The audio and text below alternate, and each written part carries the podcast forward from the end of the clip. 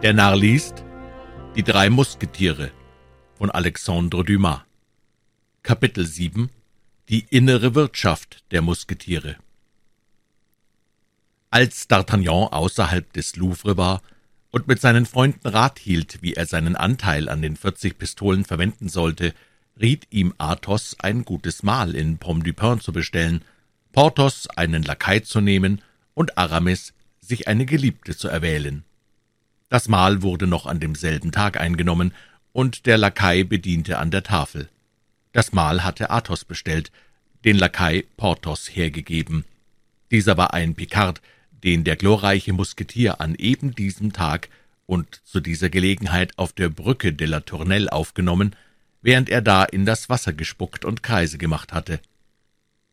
Porthos behauptete, diese Beschäftigung wäre ein Beweis von einer bedächtigen und beschaulichen Organisation und nahm ihn mit sich ohne eine andere Empfehlung. Die erhabene Miene des Edelmannes, bei dem er sich in Dienst genommen glaubte, verführte Planchet, so hieß der Picard, doch kam es zu einer kleinen Enttäuschung, als er sah, dass der Platz bereits durch einen Zunftgenossen besetzt war, der sich Mousqueton nannte und Porthos ihm erklärte, wie groß sein Haushalt auch wäre, und so ließe er doch nicht zwei Bediente zu, und so müsse er in D'Artagnans Dienste treten.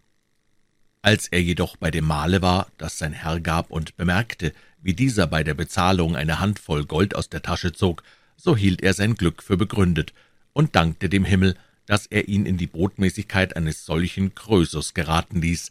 Er beharrte bei dieser Meinung bis nach dem Gelage, durch dessen Überbleibsel er wieder ein langes Fasten gut machte. Aber Planchettes Hirngespinste zerflossen, als er abends das Bett seines Herrn machte. Dieses Bett war das einzige in der Wohnung, die aus einem Vorgemach und einem Schlafzimmer bestand. Blanchette schlief im Vorgemach auf einer Decke, die vom Bette D'Artagnans genommen ward und deren sich dieser nunmehr entschlug. Auch Athos hatte einen Bedienten, den er auf ganz eigentümliche Weise für seinen Dienst abrichtete und der den Namen Grimaud führte. Dieser würdige hohe Herr war sehr schweigsam, wohlverstanden, wir sprechen von Athos. Seit den fünf oder sechs Jahren, die er in innigster Freundschaft mit seinen zwei Genossen Porthos und Aramis gelebt hatte, erinnerten sich diese, dass er öfter gelächelt, aber niemals gelacht hatte. Seine Worte waren kurz, ausdrucksvoll, Sie sagten immer das, was sie sagen wollten, und nicht mehr. Keine Verzierung, keine Arabesken.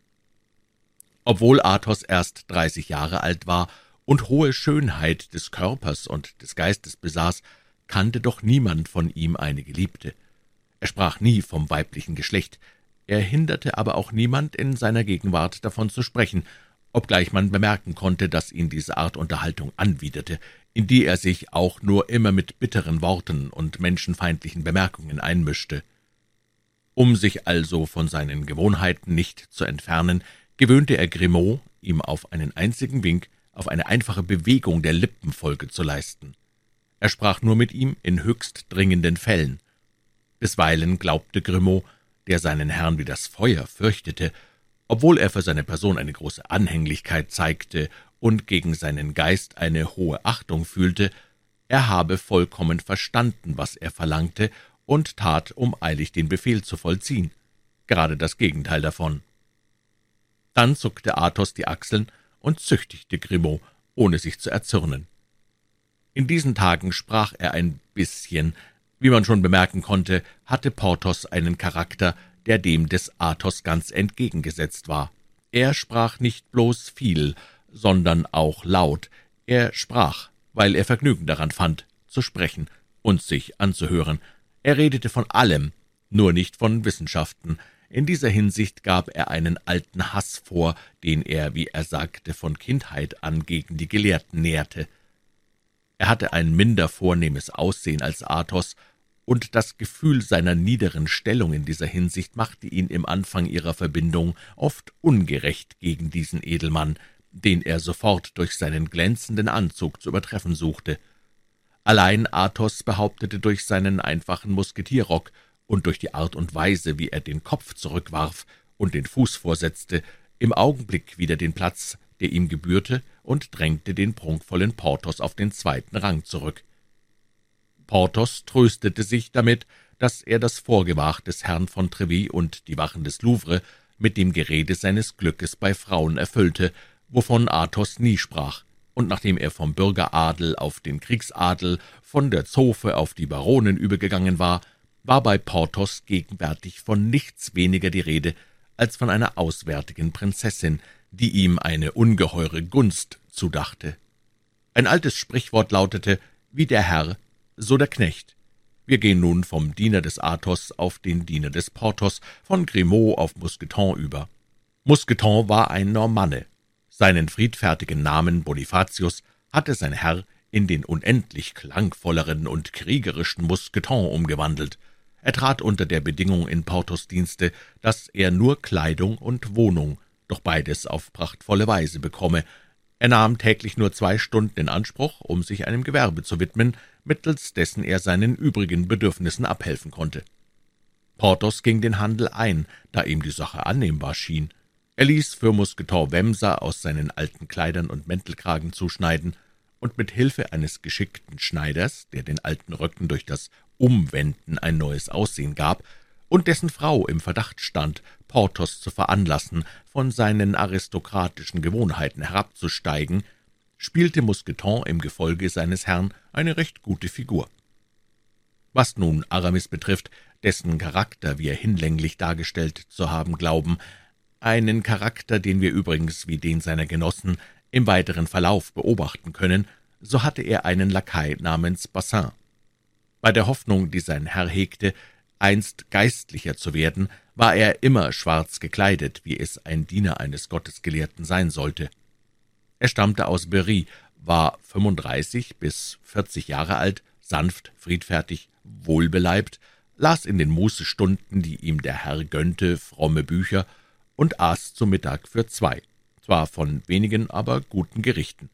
Außerdem war er stumm, blind, taub und von erprobter Treue.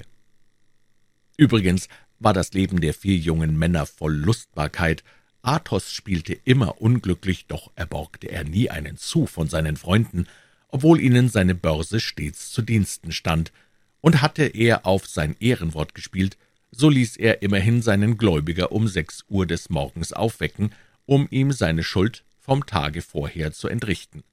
Porthos war leidenschaftlich, an den Tagen, da er gewann, war er ausgelassen und freigebig. Wenn er verlor, machte er sich auf mehrere Tage ganz unsichtbar, dann erschien er wieder mit blassem Gesicht und langen Zügen, hatte aber Geld in der Tasche. Was Aramis betrifft, so spielte er niemals. Er war der schlechteste Musketier und der hässlichste Tischgenosse, den man sich denken konnte. Er hatte immer etwas zu arbeiten. Mitten unter einem Festmahl, wenn jeder von Wein und Unterhaltung erglüht der Meinung war, man könnte zwei oder drei Stunden bei Tische verweilen, blickte Aramis auf seine Uhr stand mit holdseligem Lächeln auf, nahm Abschied von der Gesellschaft und ging mit dem Bedeuten fort, er habe eine Zusammenkunft mit einem Kasuisten verabredet. Ein anderes Mal kehrte er in seine Wohnung zurück, um eine Thesis niederzuschreiben, und ersuchte seine Freunde, ihn nicht zu stören. Allein Athos lächelte mit seinem melancholischen Lächeln, das so gut zu seiner vornehmen Miene stand, und Porthos trank und schwor, aus Aramis würde nichts anderes werden als ein Dorfpfarrer. Das Leben der vier jungen Männer war ein gemeinsames geworden. D'Artagnan, der keine Gewohnheit kannte, da er von seiner Provinz ankam und mitten in eine ihm ganz neue Welt versetzt wurde, eignete sich die Gewohnheiten seiner Freunde an. Man stand im Winter gegen acht Uhr, im Sommer gegen sechs Uhr auf, holte sich bei Herrn von Treville das Losungswort und seine dienstlichen Weisungen. Auch D'Artagnan verrichtete obwohl er kein Musketier war, mit rührender Genauigkeit den Dienst. Er zog immer auf die Wache, weil er demjenigen seiner Freunde, der sie zu versehen hatte, Gesellschaft leistete. Man kannte ihn im Hotel der Musketiere, und jedem galt er als guter Kamerad.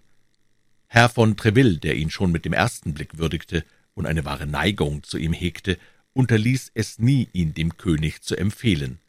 Die drei Musketiere hatten ihren jungen Kameraden ungemein lieb. Die Freundschaft, die diese vier Männer verband, und das Bedürfnis, sich täglich drei bis viermal zu sehen, war es nun bei einem Duell oder in Geschäften oder bei einer Unterhaltung, machten, dass sie sich ohne Unterlass wie Schatten nachliefen. Inzwischen blieben die Versprechungen des Herrn Treville in ihrem Zuge. An einem schönen Tag befahl der König dem Herrn Ritter des Essarts, D'Artagnan als Kadett in seine Gardekompanie aufzunehmen. D'Artagnan kleidete sich seufzend in diese Uniform, die er um den Preis von zwei Lebensjahren gegen einen Musketierrock gern vertauscht hätte. Allein Herr von Treville verhieß ihm die Gunst nach einem Noviziat von zwei Jahren, das sich übrigens abkürzen ließe, wenn sich für D'Artagnan eine Gelegenheit ergäbe, dem König einen Dienst zu erweisen oder eine glänzende Tat auszuführen. Auf diese Verheißung fügte sich D'Artagnan und trat seinen Dienst schon am nächsten Tag an.